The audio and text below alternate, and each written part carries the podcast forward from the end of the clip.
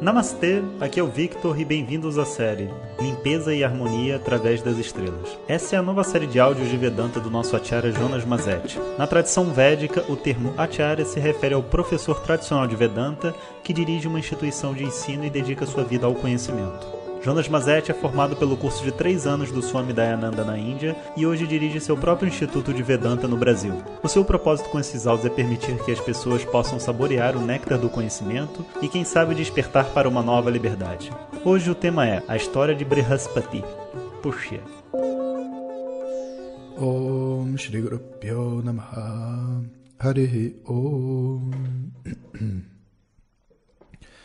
Bom dia. Estamos em Puxya, essa estrela então que é a nossa conexão com o divino, que significa flor, né, a nutrição. E a gente viu que Brihaspati é o sacerdote dos devas e ele é a deidade que preside sobre Puxya. E a história conta assim que como Brihaspati nasceu de Angiras, como a gente já falou alguns áudios atrás, Angiras que é o carvão, é o fogo, a brasa, Brihaspati sempre teve uma inclinação por tudo associado ao fogo, às orações. Desde pequeno ele ia para locais sagrados e ficavam ali na sua conexão né, com o divino. Então, quando Shiva percebeu isso, que esse menino tinha essa, essa tendência e tudo mais, ele nomeou Brihaspati como sacerdote dos devas. Né, que queria fazer as orações por todos, queria conduzir os devas no caminho da oração. E nessa ocasião ele dá então a Brihaspati a custódia do planeta Júpiter. Então é importante saber que a associação entre Júpiter e Brihaspati acontece dentro dessa ocasião. Brihaspati e Júpiter não são diretamente conectados, essa conexão surge nessa ocasião. E por isso, tudo aquilo que a gente atribui ao planeta Júpiter na astrologia védica vai ser é, naturalmente carregado para Brihaspati, que vai ser naturalmente carregado para Puxa, que é essa estrela. Então é como se Puxa fosse Júpiter na forma de uma estrela. Então é algo muito positivo, que acomoda, que nutre, que prospera, que cresce, né? principalmente em termos assim de moral. Tem uma história muito bacana, sabe, que conta de um tempo onde que a Terra vivia muito fraca e faminta. Nada crescia, não existia comida, as pessoas, os seres estavam morrendo de fome.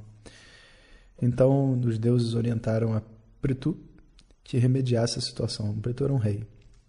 O rei pegou o arco né, e apontou o arco para a terra e falou: Você tem que produzir, se você não produzir, né, eu vou acertar você. A terra então né, se materializou na forma de uma vaca e saiu correndo com medo, né, com medo do arco do rei. E ele saiu correndo atrás dela. Até que chegou num ponto que ela não conseguiu mais fugir. Ela ficou cansada e não tinha mais para onde ela ir. Então ela vai e se entrega aos pés do rei. E ela é obrigada a explicar a situação. E ela diz, né, ó oh, rei, ninguém mais cuida de mim. As pessoas pegam tudo que podem. E nem mesmo aquelas orações em meu nome fazem mais. Eles eh, rezam para tudo, para o pai, para o filho, para o cachorro, para o irmão, para o gato, para o carro novo, para não sei o quê mas esqueceram de mim, o planeta Terra, esqueceram da natureza, esqueceram do ambiente em volta deles, como se o mundo girasse só em torno do umbigo deles. E por isso, por isso que eu fiquei cheia de pedras, sem água, e nada cresce. Mas, é, como você veio até mim, você me escutou, né? Agora eu estou pronta para mudar, né? Então, ela, o rei consegue, né, converter a mente dela. Então, e ela diz assim: então me traz um bezerro, porque né, uma vaca, então me traz um bezerro. E o, o rei, então, ele mesmo se transforma num bezerro. E então, quando ela vai lá e está com o bezerro, naturalmente ela vai dar o leite, né? E o leite que ela dá são todos os grãos vegetais para alimentar as pessoas, para ser plantado novamente. E assim, vários grupos de pessoas foram usadas como bezerros para essa vaca. E tudo que se desejava da terra então foi sendo progressivamente obtido de novo. Quando Brihaspati, o sacerdote, foi utilizado como bezerro, então da vaca saíram todos os mantras dos Vedas, todos os rituais védicos, tudo aquilo que era utilizado, que deve ser utilizado para nutrir a mente do homem. E aqui é uma coisa muito bacana, sabe? Porque é, não é uma questão religiosa, sabe? Não tem nada a ver com religião, mas tem a ver com uma certa objetividade dentro dessa vida, sabe? Esse, essa é uma estrela que fala sobre isso, né? E não tem como a gente não repetir isso. Infelizmente, eu sei que para alguns esse assunto pode ser mais difícil, mas é a realidade, sabe? A gente vive num mundo muito maior do que nós. A gente vive dentro de um conjunto de conhecimento que envolve tudo, até o conhecimento das estrelas, do corpo humano, que é uma coisa absurdamente enorme e grande, que ninguém tem condições de compreender na sua totalidade, nem mesmo de um, uma pequena pequeno grão de areia na praia. E esse conhecimento todo que existe do universo né, é visto como sendo o próprio conhecimento de Deus, né, de Ishvara, como a gente costuma chamar dentro da tradição védica.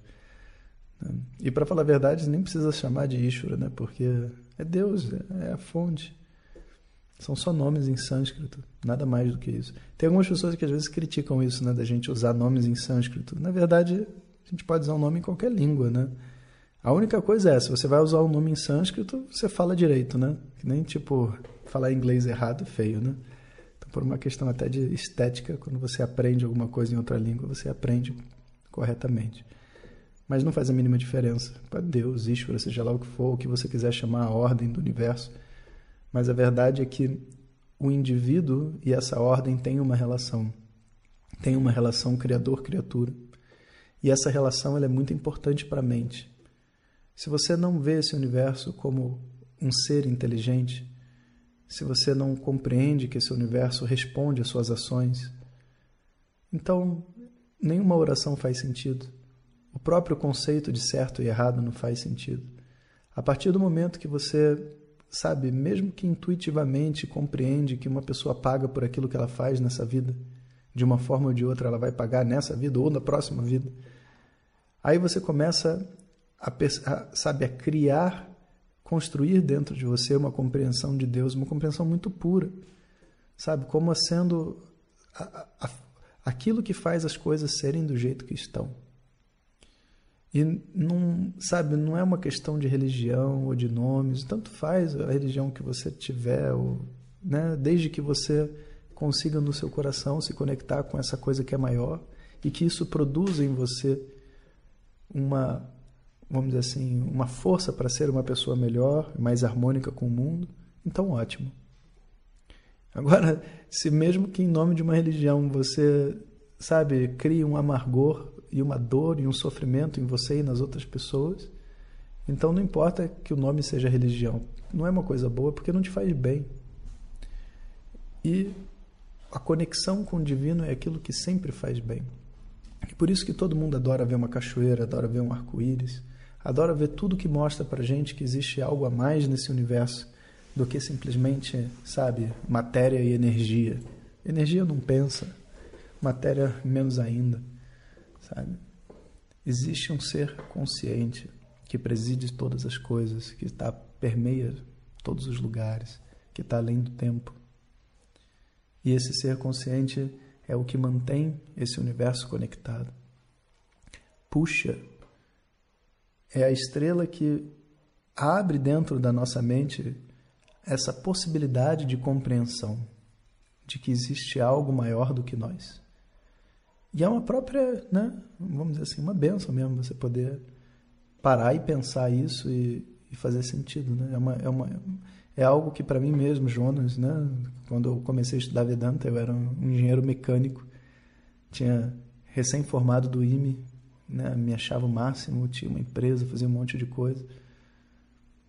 Eu nunca ia parar para discutir sobre Deus ou sobre nenhum tema assim, eu ia achar isso totalmente é, esquisito, né, falar sobre esses assuntos. E aos poucos, né, você vai percebendo que, enfim, não é um assunto comum e é, muitas pessoas falam de uma maneira muito fantasiosa, né, criando muitos mistérios e coisas assim, mas você tem como lidar de uma maneira prática com esse assunto, sabe?